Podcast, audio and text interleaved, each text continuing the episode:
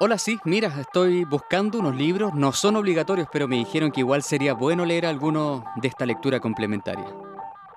Lectura complementaria, un podcast de libros, distensión, desvarío y ensoñación, por Gerardo Jara y Victoria Paz.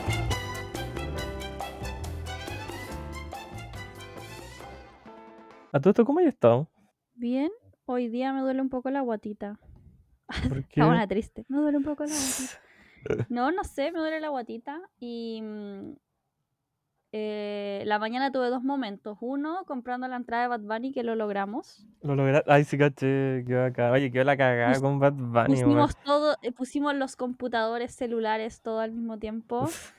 Y solo un dispositivo lo logró.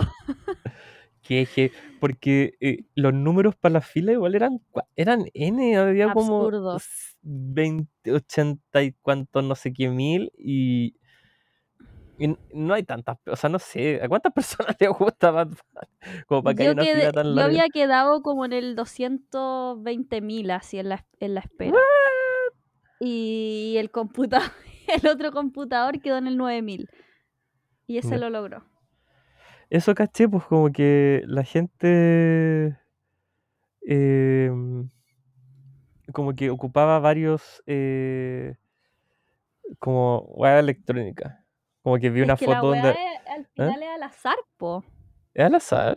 Es al azar el sistema, si es muy malo. Me está... Yo pensé que era una fila real. No, yo igual al principio, antes había pensado eso, y después leí una weá que publicaron en la tercera, creo, que hablaban con el one de punto ticket y él decía que era al azar. ¡Ay, qué, qué paja! Tristísimo, no, tristísimo. Ponte, yo te decía porque veía como historias de Instagram y habían como, no sé, un grupo de tres personas. Pero habían como 10 weas, así como tres computadores, dos celulares, o sea, dos celulares por persona. Dándolo Y decía, todo. ¡oh, qué! Pero lo, lo lograste. Se logró. Bueno, qué bacán, es lo importante. Va a estar cuático eso, va a estar bacán. ¿Y tú, Amix? Te veo acostada. Por ende estás cansada. Sí, sí, o sea, no, no, sé, es que no sé si estoy tan cansado. Como que la pega piola. Solo me gustó hacer el podcast acostado. Es que descubrí esta nueva manera de hablar acostado. Si recién ahora estaba con una amiga y le estaba diciendo como. O sea, no, estaba como. Eh... Sí, pues estaba con una amiga y le estaba diciendo como, no, sí puedo. Como que ahora caché que puedo como hacer el podcast acostado y hablar. Porque es toda una experiencia hablar acostado igual. po. Ah. como que. Es no sé, como ese capítulo de Los Simpsons donde Homero canta acostado y le sale Ah, mil veces no. mejor. Sí, como que canta bien, pero solo acostado. Ese eres tú, no, no, no puedo creer Pero aquí es lo contrario, porque obviamente se escucha mejor cuando estáis sentados. Tú, tú- ah, sí, no, sí sé. Sí sé. La, Espérate, la calidad, la calidad. Ahí está. Eh, no, pero, Pero o sea, es yo- similar.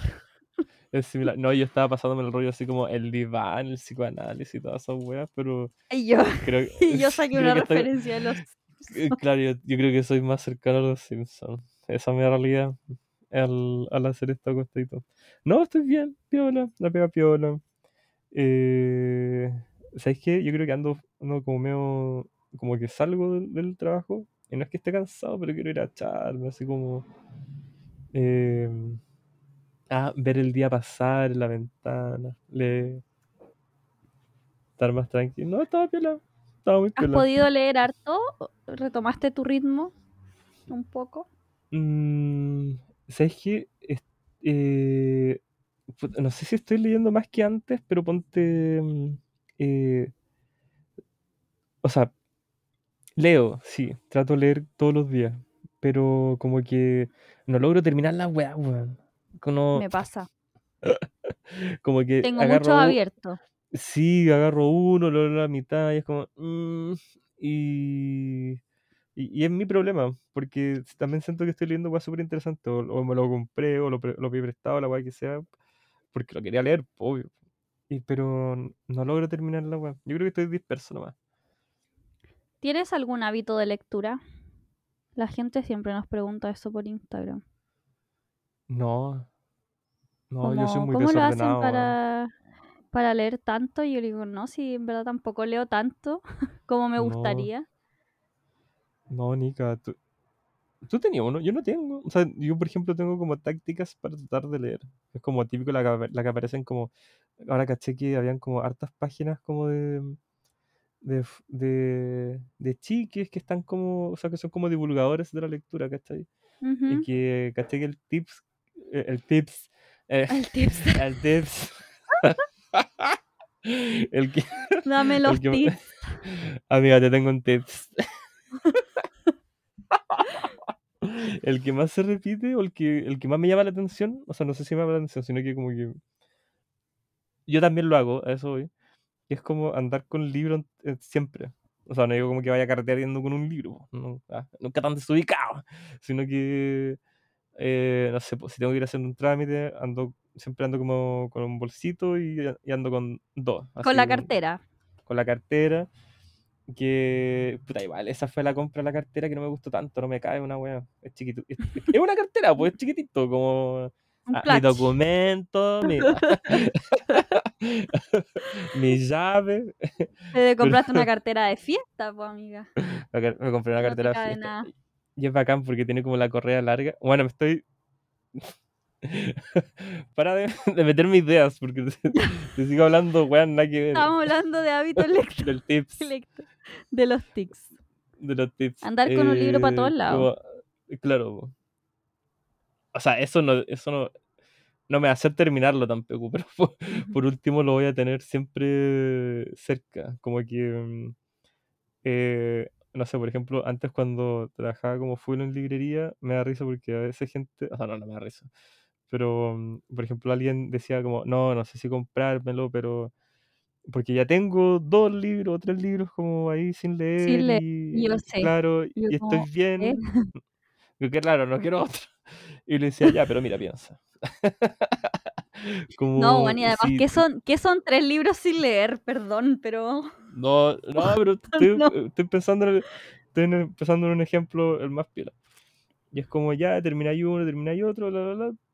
Y, y les decía como, es mucho más fácil como ir al living de tu casa o como al rincón de la pieza donde tengáis la weá que ir a una librería, ¿cachai? Entonces, Ujú. como obvio que si tenéis como cosas, o sea, como libros cerca sin leer, como cerca, eh, físicamente cerca, alrededor tuyo, obvio que la posibilidad de llegar a leerlos es mucho más alta, pues, ¿cachai? Si estáis en la fila a un banco y tenéis ahí andáis con uno, ya lo sacáis nomás, pues, chao. Como... Ese sería como yo creo que el mío. Y no sé, eso. Tener la weá cerca nomás, o andar rondeando que todo esté cerca. ¿Tú tenés como algún, alguno en particular? ¿Por qué me estoy preguntando esto, amigo? Porque te decía que, que a veces gente nos preguntaba, o a mí igual Ah, en Instagram, siempre que subo como alguna cita de un libro, me dicen como, ¿cómo lees tanto? Y digo, en realidad no leo tanto como me gustaría, pero sí tengo como un libro en mi, en mi velador, otro en el escritorio, otro en la oficina. Y mm, trato de leer todas las noches, pero más que por leer es porque estoy tratando de, ir a, de no ir a acostarme más con el teléfono, como Ah, echarme en la cama y mirar Instagram por dos horas. Bueno, se te puede ir dos horas fácil. Sí, entonces ahí trato de leer, pero a veces leo una página y otras veces leo harto. Sí. Yo creo que también no sentirse tan paco con la weá, yo creo. Ujú. Así como que. Y si no te gustó, no Eh, lo terminí. O si querés sí. terminarlo, pero dale un tiempo, pero no, no, como no leer algo, bueno, a menos que sea por pega o algo así, pero obligado y que no te esté gustando y Claro. lo estés pasando mal. O sea, claro, como e- esa, esa idea de obligatoriedad que siempre rodea como la lectura, como, como tú decís, pues, si, si ya tenéis que tal vez leer la pega o leer algo porque tienes que dar alguna respuesta, lo que sea, eh, eso ya tiene un sentido de obligatoriedad y eso ya te hace la lata del trabajo, creo yo, al menos. Pero mm, si la lectura va a ser como gozosa o por lo menos curiosa, no tiene que tener... Tú no puedes ser tu propio paco de la curiosidad, ¿cachai? Ujú. Como... Y si es que estaba pensando el otro día como también seguir cuentas de, de esto misma gente que decía como de divulgadores de libros o de editoriales o de ferias Sí, o de librerías, como que el rodear no tiene que ver solamente como con un montón de páginas al lado tuyo, sino que como siento yo que igual ahora las editoriales están súper activas como en redes sociales. Y eso quiere decir que están produciendo como ya esto va a sonar como muy marketing, pero como contenido, pues te están, te están diciendo como este autor es bacán por esto, este bueno este por otro lado. Entonces igual es como si lo integras en tu mundo. O sea, ahora hay, hay también como booktubers, o sea, no, no, pues no, no sería tubers porque es de YouTube, pero booktokers sería ¿De TikTok? filo. Claro. O como- la señora. como, como que ahora, ahora esa red, o sea, como que los libros también han llegado a esa red, ¿cachai? Entonces, como si la Caleta. ocupáis, puta, sigue un par de, de cuentas y dentro de todo el feed, que la Zendaya, que la Euforia, Amiga, no, la a ver. Euforia. Está adolescente total, niña. Pero tú no estás viendo Euforia. No. No. No sé, Ay, no, amiga, ese no. tono así como. No, es que yo no veo nada de serie. Tengo muy... Bu- No me... eh, Como que veo hartas películas y series como que nunca las Ya. termino. Ya. Ahora Ya. estoy viendo The Office. Ay, que, que es como clásica. Yo no he visto The Office, pero es como clásica, ¿o no? Sí, pero yo voy como la primera temporada, así todo el mundo ya... Oye, he visto 100 ¿No? veces The Office y yo voy como en la primera. Sí, o como esa gente, o sea, como esos tweets así como, ya bueno, voy a tener que ver The Office como por, do- por doceava vez. Yo como, ya, pues si nadie te está obligando. Me pasa lo mismo con The Eh. Office y con Grey's Anatomy, que también voy como en la primera temporada. Y van como en la 19, una wea así. Oh, sí, son eternas, weón. No, yo, yo tampoco soy tan bueno para series, pero como que un amigo me dijo, "Sí, es que entretenida, pero así como, No, si igual me tinca. ah, es muy bonito, me gusta el soundtrack, los, color, los colores, Ah, la dirección del arte. la dirección el del arte. arte. Amiga, ya, creo que Sí, ya, suficiente. estamos 11 divagando mucho. minutos de hueveo, ya. es que este es nuestro momento de ponernos al día también. Sí, es verdad. Eh, ¿Qué te a decir, amiga? Ya, mira, yo creo que Espérate, otra vez- cosa. La ¿Mm? ¿Qué? gente esperaba la foto y que dijimos que íbamos a subir y nunca subimos de tu, de tu sapito. no te lo juro que alguien escribe, alguien nos comentó la wea en Instagram como de verdad Sí estoy esperando la foto del sapito. Oh, sí lo vi. ya, pues mándame una para subirla. Ya, te voy a mandar. La de el sapito de obsidiana, ¿o no? Que me regaló el Feli. Qué lindo. Qué Ya, lindo el eso. Sí, sí. Ya, voy a mandar, te la voy a mandar. Sí, está en mi escritorio. Ya. Eh, ya. Yo me acuerdo. Puta que me cagué la risa con ese comentario, weón. Igual. Y Así después como dije, ya te, llegando a voy- la. te dije, le voy a a recordar al así como- Que dije, te voy a recordar que mandé la foto y después se me olvidó y ahora que te veo acostada me acuerdo de nuevo. Sí, me acuerdo, yo llegando a la pega, así como al otro día, como, o sea, no, como después del día que subiste, que subimos el podcast, y tú así como, Gerardo, mira, esta, mira este comentario. y yo, oh, qué con... Bueno, para esa, para esa amiga, el, es muy lindo, te voy a mandar la foto. Es, Ya. es- es bonito, es bonito. Eh... Ay, sí, hay que compartir. Es que es lindo, es lindo. Es Es lindo que me da mucha risa que hayan pedido el registro. Sí, va a estar, va a estar. Va a aparecer. Que. Ah, ya. Ah, ya, ya, ya. Voy a, voy a dar color y voy a, voy a transparentar, pero antes de transparentar, eh, lo voy a hacer con una historia. Me acuerdo que antes, en el otro podcast, que estaba donde estábamos con Vicky y Maca, eh, me acuerdo que una vez estaba como muy nervioso porque íbamos a entrevistar a alguien, no me acuerdo quién era particularmente, y me acuerdo que la Vicky me dijo, siempre es bueno como, tal, eh, como transparentar em, lo que pueda estar como aconteciendo dentro de tu cabeza porque así por último vas- va, va, va a comenzar esto relajado. Entonces tal vez en esta nueva dinámica de, de hablar de libros que no tengan como necesariamente relación, yo estaba como algo entrampado porque tal vez los libros que vamos a hablar hoy día son diferentes, pero creo que lo importante es como de nuevo, los libros que estamos leyendo hoy en día y tratar de no forzar como temas. Y por eso quería partir, eh, que ahora, ¿cachai? Que estaba como una cosa... te- yo creo que tengo que contar otra cosa también. Me metí a un club de escritura. Un club. O sea, no, no un club, sino que un taller, como un taller intensivo. Y, y, y nada, me metí y una muy bacán. eh, la, primera, la primera clase fue teórica y nos mandaron un ejercicio.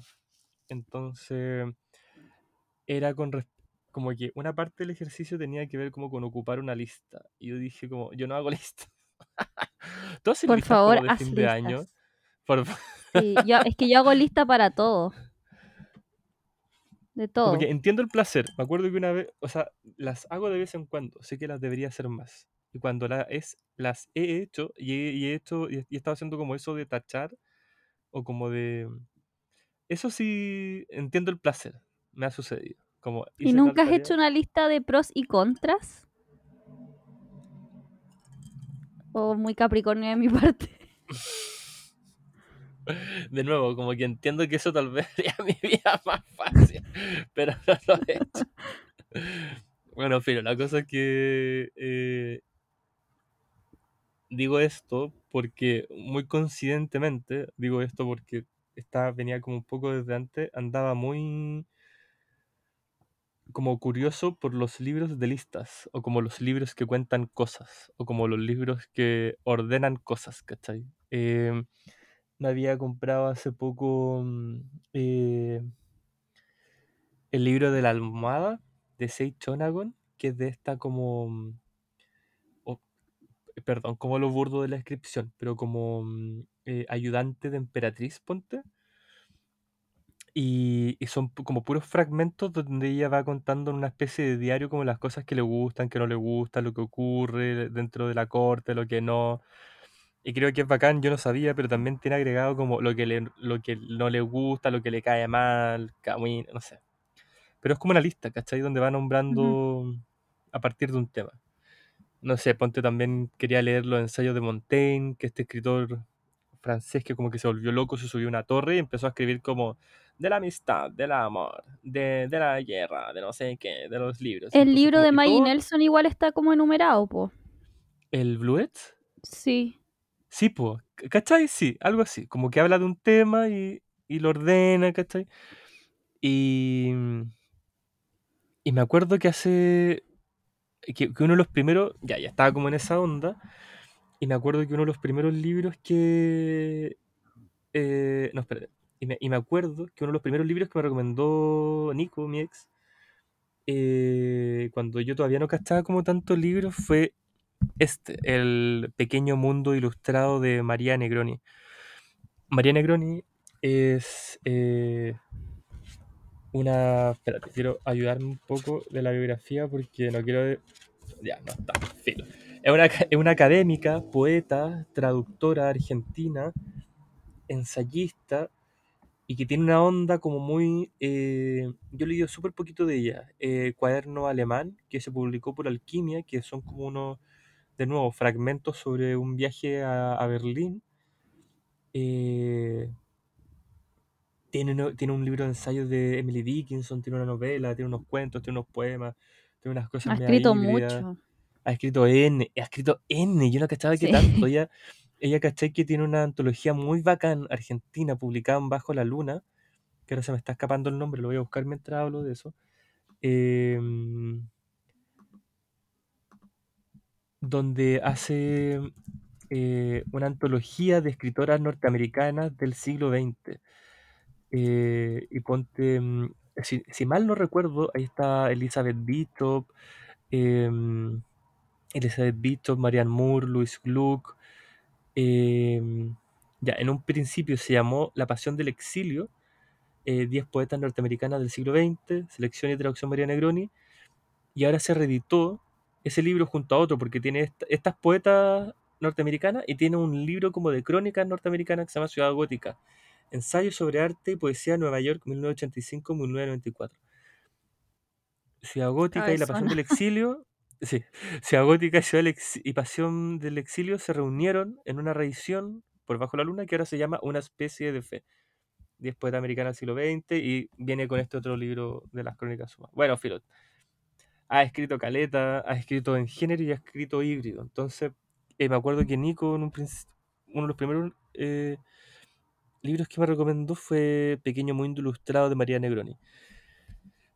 Y tal como dice el, el- el- libro, mundo, yo creo que más que, o sea, mundo se refiere como a la extensión de los artistas y de los escritores de los que habla, y también yo creo que un poco para hablar de ella, de su propio mundo, pequeño, porque va desde, la, desde los objetos mínimos hasta, hasta poemas, libros, artistas, escritores, e ilustrado, tal vez más que porque recién estaba pelando con la Vicky y decía como, "Bueno, tiene tres ilustraciones, pero tal vez muy básico de mi parte pensar que solo porque día ilustrado van a haber dibujos, pero mm, eh, claro, lo que te decía, me acuerdo antes cuando estábamos conversando, tal vez más que ir explicando como, no sé, porque ponte el, el índice tiene avatares de un palacio de cristal, bibliotecas, Bomarzo, Luis Buñuel, eh, cajitas, Carol Lewis, eh, marionetas, máquinas solteras, maniquíes, dobles, eh, exposiciones universales, tiene toda esta onda con las exposiciones universales, con los autómatas, con los escritores de, del 1800, del 1900, de los poetas, de los románticos alemanes, tiene una onda también con alemán, como que siento que esto, este es un libro que al final recurre un poco a las obsesiones y también los gustos de María Negroni, pero de nuevo, no es solamente como una descripción tal vez del mismo objeto, sino que ponte me, tal vez me recordaba un poco a este intento de, de- de perfilar una idea como lo hacía Catalina Porcio con eh, Alfabetos desesperados. Alfabetos Desesperados, ¿cachai? Que tomaba como una idea, tomaba un concepto y lo trabajaba desde Mm. un montón de otros ámbitos. Bueno, María Negroni trabaja una idea, tal vez, por lo menos en mi lectura, como el link atrevido que tal vez podría ser, y, y la vincula con... hace una pequeña descripción o cuento sobre, sobre ello. Eh, ponte, mira, voy a leer catálogos. eh, donde, claro, de esta pre- o sea, como digo todo esto porque, no sé, pues, cuando leí catálogos, tal vez pensaba, algo muy distinto de lo que terminé leyendo. Todo catálogo es una máquina para atrapar la realidad. También es la expresión de un deseo de saber o, quizás, más modestamente, de arreglar. Quien cataloga se parece a un jugador, a a un intelectual también. Baruch Spinoza incluyó en su ética un catálogo geométrico de las emociones humanas. Raymond Queneau organizó varios. Uno de ellos contiene una lista de monumentos, el amor, a un hombre inútil, a una mujer adúltera, a un jefe de Estado, a Giovanni Piranesi, a Frank Kafka, un sueño, a la monja portuguesa, al silencio y a los monumentos en construcción. La literatura, es cierto, ha registrado infinidad. El catálogo de mujeres de Síodo, que después inspiró el Malivieris Claris de Boccaccio y la Cité des Dames de Christine de Pizan, y el catálogo de barcos que figuran en la Ilíada son solo dos de los más famosos. De los que yo conozco, acaso el más atroz y deslumbrante sea el libro de Roland Barthes, Fragmento de un discurso amoroso. Puede leérselo, es cierto, como un muestrario de la cultura afectiva, una defensa de la locura de amar, un vademecum de desgracias venideras. Yo veo en él más bien un diccionario de frases para rodear un vacío. Allí donde el lenguaje existe, pero quien habla ha dejado de existir por estar enamorado, todo lo que queda es un gesto que, estando abierto al sueño del sentido, no otorga ni reclama garantías. Bartes lo construye como un loco.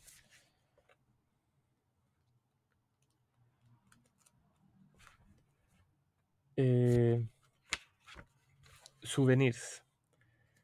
Mitad signo, mitad, de la, mitad signo de la muerte que pende sobre nosotros y mitad aspiración utópica a la eternidad, al souvenir impone un rigor mortis a los deseos más vivos. Y lo hace sacrificando la vida real en aras de una impresión ficticia. En otras palabras, congela lo evanescente, protegiéndolo de, la creciente velocidad de la modernidad y cambia lo efímero, siempre a punto de transformarse en despojo, en un objeto presuntamente perdurable que pertenece al archivo oculto de la memoria individual. Reliquia en suma, fósil cultural, memento mori, recuerda que morirás.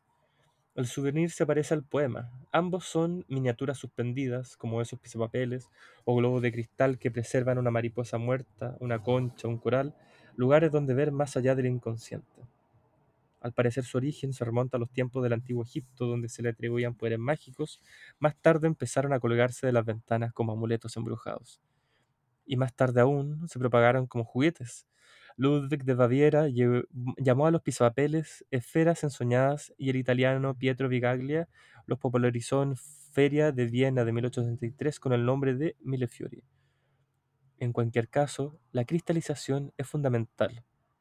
En esa atmósfera subacuática y facetada por el vidrio, la semiconciencia impone su, su geografía emocional y es posible, por un momento, hacer resucitar las posesiones muertas.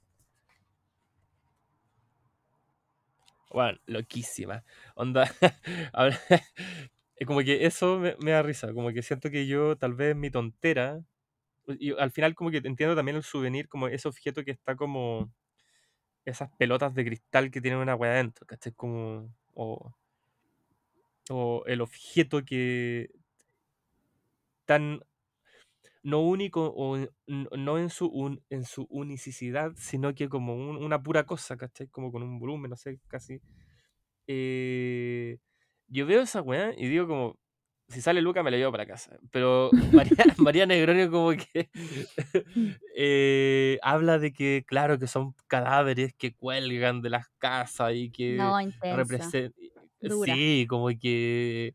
Y es brigio porque al final, claro, pues, igual, no, no sé si te pasa, pero cuando voy, o o sea, las veces que tal vez he salido del país o he ido como a otra región o a San Pedro o a algún lugar donde tienen, o ponte hasta Pomaire, no sé, alguna wea así, como te lleváis una pequeña cosita que probablemente no sirva de nada, ¿cachai? Pero la tenía ahí porque recordáis que eso representa algo que te gustó y que hiciste mucho, ¿cachai? Y eso que quisiste mucho obviamente está compuesto como por un escenario, por un tiempo, por una interacción, etcétera, etcétera, etcétera.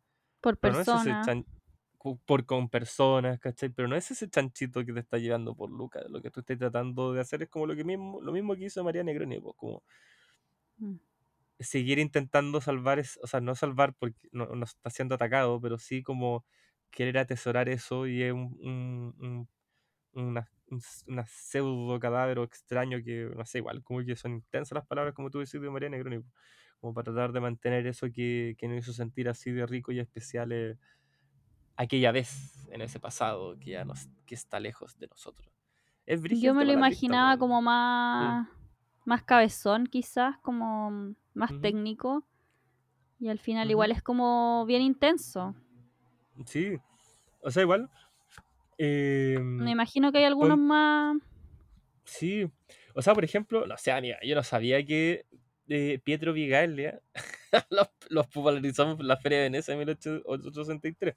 Como que igual siento que, igual, igual te maneja el dato duro, pero yo creo que... Pero me refiero a que si tú no conocías ese dato, igual vas a poder seguir el libro, ¿cachai? Ah, sí, pues. Ya te cacho. Porque claro, la gracia no es como saber el dato, sino que es como... No, si hay gente que debe, debe haberlo sabe, lo lee y lo sabe todo. Sí. Bueno, ella, pues, ¿cachai? Pero, Nosotras no. pero bueno, tenemos gente como Mariana Negroni que, que, que, nos que nos transmiten esa información, pero es como lo que tú decís, pues no es solo el dato. No es solo el tips. Ah. Eh, El es- es el tips. Eh, es todo un rollo, ¿cachai? Se dio la panza vuelta y, y, y, o sea, ojalá haberlo leído bien, porque por lo menos, o, o- o que haya sido como grata la escucha, porque a mí me pasó que cuando lo leía era muy como grata, como... em, eh, como se... ¡Ay, me tupí! Como secundando lo que tú decías, no es solo el dato, sino que también está ese dejo, que, que- que no sé si decirlo, pero filo, como eso dijo de la, como lo literario, ¿cachai? Como tiene una, tiene una onda, tiene una descripción floreada, la palabra, hasta la puntuación, ah, tiene unas comas y unos ritmos, eh, súper heavy, entonces como, claro, o sea, yo, yo, a mí no me nació la, la inquietud de googlearlo, no sé si te pasó, yo le creía al tiro, así como... Te eh, creo, elijo creer. Sí, elijo... sí, elijo creer. Elijo creer totalmente. No, me, me, me gustó Caleta. Y también bueno, y tal vez tirándonos para el lado del dato, sí, la, sí ella sabe como mucho de, de todo, o sea, de todo lo que va comentando ella sabe caleta, como que sabe el escritor que inspira al otro escritor, unas citas que no sé dónde las debe sacar, weón, como de los diarios apolillados eh, de las bibliotecas que están en la universidad, de, o sea, la biblioteca de la universidad, no sé, algo así. Pero... mm, eh, filo, como que aprendí, o sea, o por lo menos fue como muy grato leer sobre también de una es forma como- tan amable que todas las obsesiones Es de como ella. brillante era lo que igual, po. Sí, pues, sí. como mm, un intelectual que no, Ella- no, no tiene, no tiene que googlear tanto antes de ir Claro, ella-. Ella entrevistó a Carson también. Creo que por ahí debe estar la entrevista, te la voy a mandar, pero hay un- me acuerdo que creo que cuando Ann Carson Estoy leyendo a Ann estuvo- Carson en este momento. ¿Qué estás leyendo? La belleza del marido. Ay, qué bacán ese libro. La raja me encanta. Tú ¿Te ha sabes que me cuesta Ann Carson, así que estoy, me estoy, sí me ha gustado, pero me requiere un esfuerzo mayor. Eh, ¿En qué punto?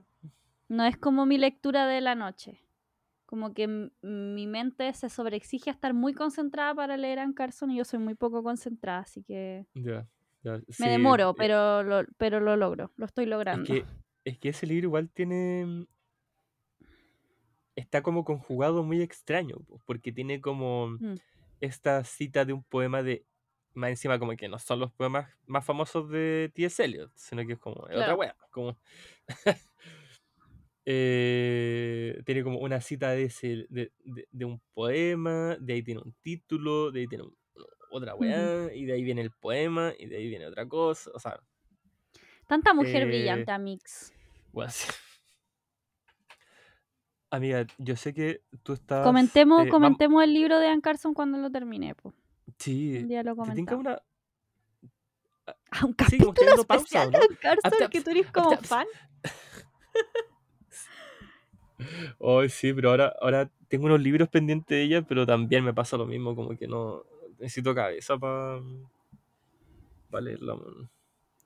Como que ahora tenía uno donde ella habla. Espérate, ¿cómo se llama? Eh... Espérate, lo tengo acá. Gerardo rodando en su cama en este momento. Bueno, Para alcanzar el libro. Se llama Economía de lo que no se pierde, leyendo a Simone de Deseos con Paul Celan. No me muero. Oh, bueno, espérate. eh, Me explotó la Es que- cabeza ya ahora. Bueno, es que lo encuentro muy heavy, mira. Y más encima es enorme. No, O sea, no, o sea, eh, no, no, no está No. grande. Para hacer Dan Carson, que estoy leyendo No, La belleza juro- del marido, básicamente, que me parece. No, y ponte esta edición, el, las hojas son gruesas. Como que no, no es tan. Ya, bueno. Eh, economía de lo que no se pierde. Simónides Deseo fue el primer poeta en aceptar dinero por su trabajo poético. Con base en este hecho, Van Carson elabora su genial exploración sobre la economía en la escritura. Su ensayo ofrece lecturas varias sobre algunos de los poemas más relevantes de Simónides, junto a los del rumano Paul Celan, judío sobreviviente del Holocausto, quien destaca por su renovación de la historia a través de la lengua. Em, era alguien que, escribía, eh, por ejemplo, con- contra el Holocausto em, en alemán. Entonces, como que se le. Se le. em, Como que se le pone mucho énfasis en eso. Planteando preguntas como: ¿qué se pierde cuando se desperdician palabras? o ¿quién se beneficia cuando las palabras se salvan? Carson devela el universo de ambos poetas y sus asombrosas coincidencias. Para ella, Simónides y Celan comparten similitudes en sus respectivas visiones del mundo y de la poesía. En Simónides, el don de la economía se corresponde con la práctica en el siglo V en Grecia, que luego se basó en el dinero y los bienes. Para Celan, poeta anterior y posterior al Holocausto, se trata de extranjería ante su propia lengua. Ambos transforman lo invisible en visible. La brevedad de Simónides deriva de lo que exige la escritura sobre la piedra. En Celan, la exigencia de su lenguaje trata de lo que él ofrece como diseño negativo. Ambos despojan a la palabra de lo superfluo y por yuxtaposición se iluminan en las diferencias. Y es como, bueno, no voy a leer esto cuando me tenga que acostar. no. No. Es para estar leyendo en el escritorio, ¿no? Sentadito, con un lapicito. Me voy a sentar en mi cama. Voy a simular un escritorio. Amiga, vamos, eh, ahora no, no recuerdo si vamos a una No, ya pausa. no, no estamos haciendo pausa. Estamos ahorrando, ahorrando todo tipo de tiempo. Estamos hablando de escritoras y yo sé que tú estás leyendo a una que me tiene me tiene medio ansioso porque quiero primero comprarme el libro del que vas a hablar y también como acercarme a su literatura. ¿Qué he estado leyendo? O sea, sé, que, sé que como, sé que como es genia, como que leí también que su poesía es la raja. Me, ahora me compré un libro también de, de, mm, eh, de, de ensayos de ella, que creo que también es así espectacular. Tú ahora estás leyendo como algo, una de las últimas publicaciones de ella, ¿no? Sí, eh, terminé hace muy poquito El Invencible Verano de Liliana, de Cristina Rivera Garza, esta escritora mexicana. Lo había leído, de hecho, para un club de lectura al que no pude ir, así que tengo como todos mi- mis pensamientos guardados sobre ese libro, no los pude compartir. Tenía muchas Amiga, ganas de ir al club porque mm, somos puras mujeres y encontraba como potente haber conversado como este libro. Pero mm, tengo a mi amigo Gerardo aquí que me está escuchando con, desde su amiga, cama dímelo con todo. Ya, bueno, No este te libro filtres. em, cuenta la historia de Liliana Rivera Garza, que es hermana de, de la autora de Cristina, que fue víctima de femicidio en los años 90, cuando ella tenía 20 años, si no me equivoco, y era estudiante de arquitectura. Eh, entonces, durante el libro van relatando cómo llevaba mm, varios años ella intentando terminar con, con su aquel entonces pololo, eh, Ángel, Ángel González Ramos, que me parece igual importante decir su nombre, y que cuando ella ya toma la definición, la, eh, sí, pues la decisión definitiva como de dejarlo, este tipo le quita la vida y desaparece. Todavía no se sabe dónde está el weón, qué Me- fue de él, el loco la mató y desapareció. Así es, amiga. es Ese, heavy. eso, no me eso no lo sabía. Sí, po, y la cosa es que Cristina em, empezó ahora hace poco en busca del expediente porque quieren reabrir el caso. Y nada, pues el loco está todavía desaparecido, nunca nadie más lo vio. Y eh, al principio del libro, Cristina cuenta que hace como uno o dos años, eh, cuando ya toma la decisión de buscar este expediente, decidió abrir las cajas donde estaban guardadas como algunas pertenencias de su hermana. Y ahí se dio cuenta que Liliana documentaba todo, ¿cachai? Habían diarios, notitas, eh, cartas, muchos cuadernos, anotaciones que ella se escribía como para sí misma, a sus amigos, a sus familiares, entonces ella va estructurando el libro en base a eso. Y Como del, bueno, del- no contenta, no contenta con eso, Pero como que documenta, o sea, como...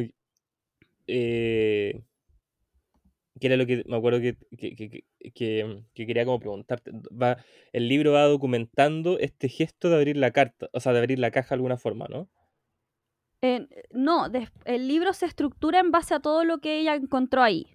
Claro, claro. Entonces va contando cosas y va saliendo. Y además, los textos que están aquí puestos eh, textuales de lo que escribió em, Liliana están hechos con una tipografía en base a la letra de Liliana, No. que lo hizo un amigo de ella.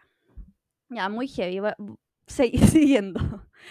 Eh, bueno, y, es- y esto yo encontré que era em, como muy bonito gesto porque le pasa la voz al final a Liliana, ¿cachai? Ella es la que se nos presenta y me gusta porque logramos ver como la historia de su vida y no solo su muerte.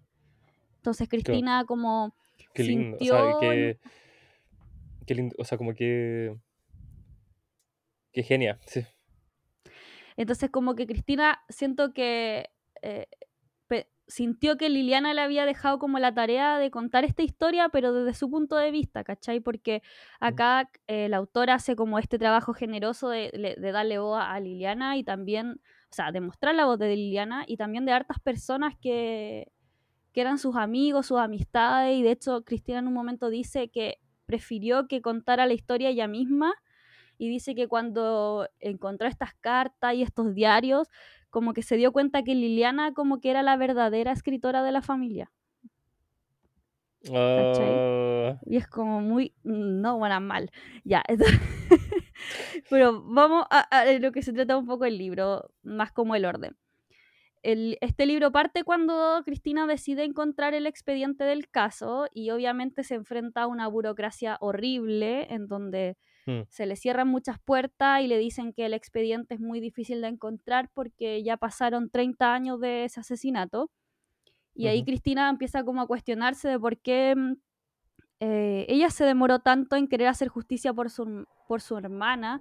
Y yo creo que ahí hay como una parte súper fuerte del libro porque al final, ¿quién define que cuánto tiempo es demasiado como para algo así, cachai? Habían pasado 30 años, pero ahora ella, ella sintió como las ganas de hacerlo y finalmente te das cuenta que estas cuestiones siempre están como rodeados de, de culpabilidad, ella se culpa a sí misma, en su momento culpaban a la familia de que no vieron señales, y ahí es cuando Cristina habla de las tesis en el libro y de lo potente que fue para ella escuchar como "Y la culpa no era mía, y ahí lo vincula como a un tema súper interesante del libro sobre el uso del lenguaje. Entonces ya, mm, como al final, como hablar de qué pasa cuando no tenemos palabras para nombrar lo que nos está pasando, en Mm. este caso como en los años 90, no se hablaba mucho de, de violencia machista, de femicidio, o sea, al final cuando, cuando asesinaron a Liliana, o sea, el femicidio en México se tipificó el 2012, o sea, más de 20 años después de que mataron a Liliana, ¿cachai? Entonces, Heavy en ese entonces no había cómo nombrar el tema y ahora, 30 años después, eh, Cristina mm, escribe este libro y usa conceptos como terrorismo de pareja, femicidio, asesino, como, no sé, como que siento que le, le pone un lenguaje que puede ayudar a muchas mujeres a identificar señales y cosas así, a pesar de que no sé si ese era como un objetivo del libro, pero es como heavy eh, todo ese rollo del lenguaje y justo marqué una cosa que les quería compartir de eso. Porfa. Ya, dice, el, feminicidio no se, no se tipificó en México sino hasta el 14 de junio del 2012, cuando el Código Penal Federal lo incorporó como un delito. Artículo 325. Comete el delito de feminicidio quien prive de la vida a una mujer por razones de género. A gran parte de los feminicidios que se cometieron antes de esa fecha se les llamó crímenes de pasión. Se les llamó andaba en malos pasos. Se les llamó ¿para qué se viste así? Se le llamó una mujer siempre tiene que darse su lugar. Se le llamó algo debió haber hecho para acabar de esa forma. Se le llamó sus padres la descuidaron. Se le llamó la chica que tomó una mala decisión. Se le llamó incluso se lo merecía. La falta de lenguaje es apabullante. La falta de lenguaje nos maniata, nos sofoca, nos estrangula, nos dispara, nos desuella, nos cercena, nos condena. Qué fuerte. No. Bueno, Ah. y. mm, ah. Bueno. ¡Ah! Ya. Em, encuentro que como, mm, bueno, lo que le estoy compartiendo, además leerlo fue una experiencia heavy, muy potente. Como que todo el rato pensé en mi amiga, en mi sobrina, en el miedo que nos produce como ser mujer, y sé que a mis amigas también les pasa.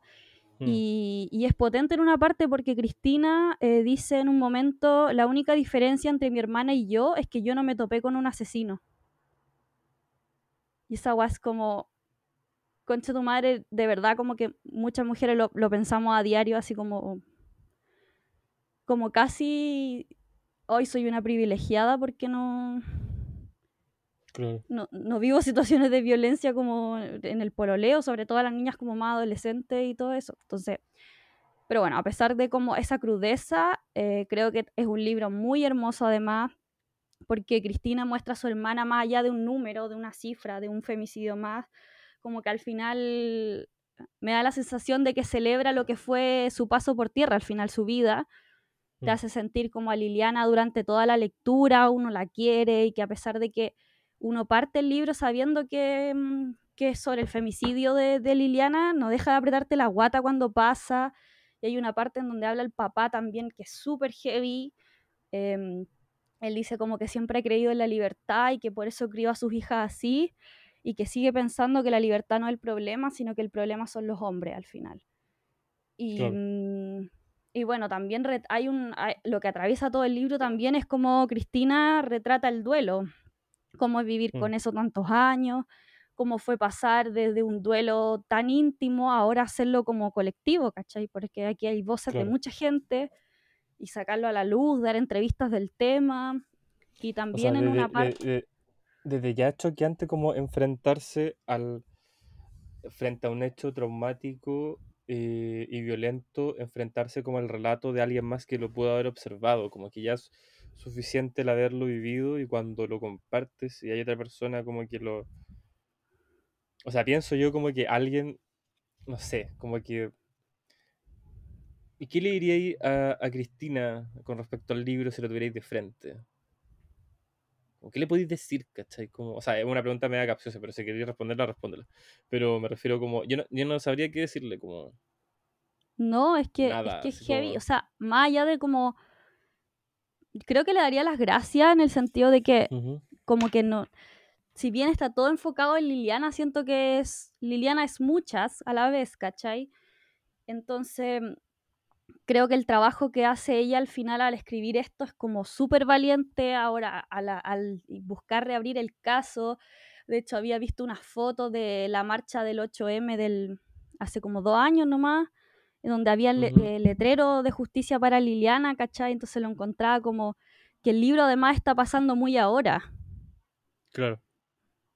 Ya, para ir como cerrando, les quería leer algo sobre el, sobre el duelo que dice ella en un momento. Mm. ¿Se puede ser feliz mientras se vive en duelo? La pregunta que no es nueva surge una y otra vez durante esa eternidad que es el quebranto. Se habla mucho de la culpa, pero no lo suficiente de la vergüenza. La culpa del sobreviviente puede atraer una sospecha acaso saludable, un titubeo incluso razonable, acerca del placer, del gusto, de la compañía. La vergüenza es una puerta cerrada a piedra y lodo. Pocas actividades requieren más energía, tanta atención al más mínimo detalle como odiarse a sí mismo. Es una tarea milimétrica, agotadora, de tiempo completo. Durante los primeros años de su ausencia, cuando los años se fueron acumulando uno sobre el otro y todavía era imposible siquiera pronunciar su nombre, fue fundamental prohibirse cualquier actividad que pudiera interrumpir la danza de la vergüenza y el dolor. Una ceremonia muchas veces repetida, algo acaso religioso. Nunca es una decisión consciente, pero sí es brutal. Ahora, a medida que nos internamos en el restaurante, cuando ya estamos a la mesa y empiezan a llegar las viandas, ese viejo resquemor vuelve. Tengo derecho a degustar este queso fresco, esta flor de calabaza, esta salsa verde, esta salsa de chile de árbol. ¿Puedo en realidad permitirme el placer de este fideo seco, este pulpo asado, esta agua mineral muy fría? Los alimentos como antes se esparcen por la boca y se atoran en la garganta. Pero a diferencia de 29 años atrás, he aprendido a masticar concienzudamente cada bocado, y entre plática y plática he logrado disciplinar el maxilar, la faringe, el esófago. Ahora sé esperar a que los jugos gástricos degraden los alimentos poco a poco, concienzudamente hasta formar el quimo. Ahora eructo, con recato. Esto es comer, esto es tomar la decisión de seguir buscándote.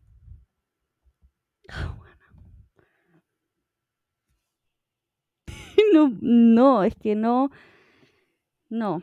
Bueno, después hace una resignificación muy preciosa sobre el duelo, que no se las voy a leer para que, porque es más para la mitad del libro, para que ustedes lo puedan leer. Pero mm, nada, se lo recomiendo muchísimo. A pesar de que lloré mucho, mucho leyéndolo, siento que es un libro muy necesario. Se lo quiero regalar como a todas mis sobrinas, como quería a los colegios entregarlo.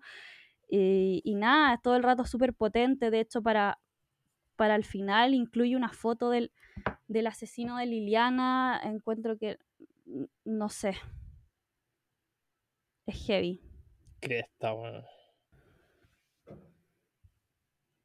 Pero además tiene esta, estas weas muy hermosas, como de, de haberle dado la, la voz a Liliana. Y, y Liliana era una mina tan bacán, tan divertida. Entonces, no sé, es toda una experiencia de lectura, yo encuentro muy No, te- potente, Amix. Sí, no, la cagada. Me verdad, alata como que cerremos de esta manera porque... eh, nada, Ya, eh, ya, pero amiga, nos conocen, nos conocen. Sí. Sabemos que esto puede ocurrir de vez en cuando. Y, no, y y nada, mañana mismo para. Liliana, weón. De verdad. Eso. Amiga, nos vemos en un tiempo más. Nos vemos. A volver a, volver a comentar lo que estamos leyendo. Gracias por esta recomendación, amiga, de verdad. Muchas Que gracias. estés bien, Amix. Besitos. Buenas noches. Besitos. El subrayador, Pedro Mairal. Excursión libresca. Los colegios suelen llevar a los chicos eh, de excursión. Los padres firman un permiso y el alumno puede entonces ir de paseo con todos sus compañeritos al zoológico, al planetario, al museo de ciencias naturales o a la feria del libro, bajo la custodia de dos o tres maestras al borde del colapso. De esas salidas grupales, los niños suelen preferir la de la rural, Ahí se pueden juntar calcomanías, hay promotoras atractivas, se pueden ver animales, como los chanchos, que presentan dimensiones genitales sorprendentes. Las vacas largan sin pudor unas bostas humeantes y sonoras. Todas cosas eh, que a los niños les encantan. La feria del libro, en cambio, no presenta tantas diversiones. De hecho, esa excursión fue un momento traumático de mi infancia. Me acuerdo que la Serrano, una de las profesoras que nos llevaba, fumaba como una chimenea. En esa época todavía las profesoras fumaban al lado de los alumnos. Ese año la feria estaba dedicada a la Divina Comedia. No nos entusiasmaba mucho el programa. Era la entrada, había una inscripción en italiano que decía Lasciate ogni speranza voi quintrate. ¿Qué dice ahí, profesora? Abandonen toda esperanza los que entran acá, dijo la Serrano. Nos pasearon entre puestos de libros con esa idea extraña de que la cultura se transmite por osmosis. Era como ver tapas de videos. ¿Para qué venimos para acá, profesora? La Serrano no contestaba. Seguimos por los pabellones. No había animales, ni muestras gratis, solo unos folletos y vasitos de Fernet, pero no para niños. La quinta vez que le preguntamos a la Serrano para qué estábamos ahí, la tipa se hartó. Se dio vuelta y con el pucho en la boca dijo, para que vean todos los libros que van a tener que leer en su vida. Nos quedamos callados, mirando ese océano de libros que nos rodeaba. Me acuerdo de haber pensado, ya no llego. Esto fue una lectura complementaria, un podcast de libros, distensión, desvarío y ensoñación.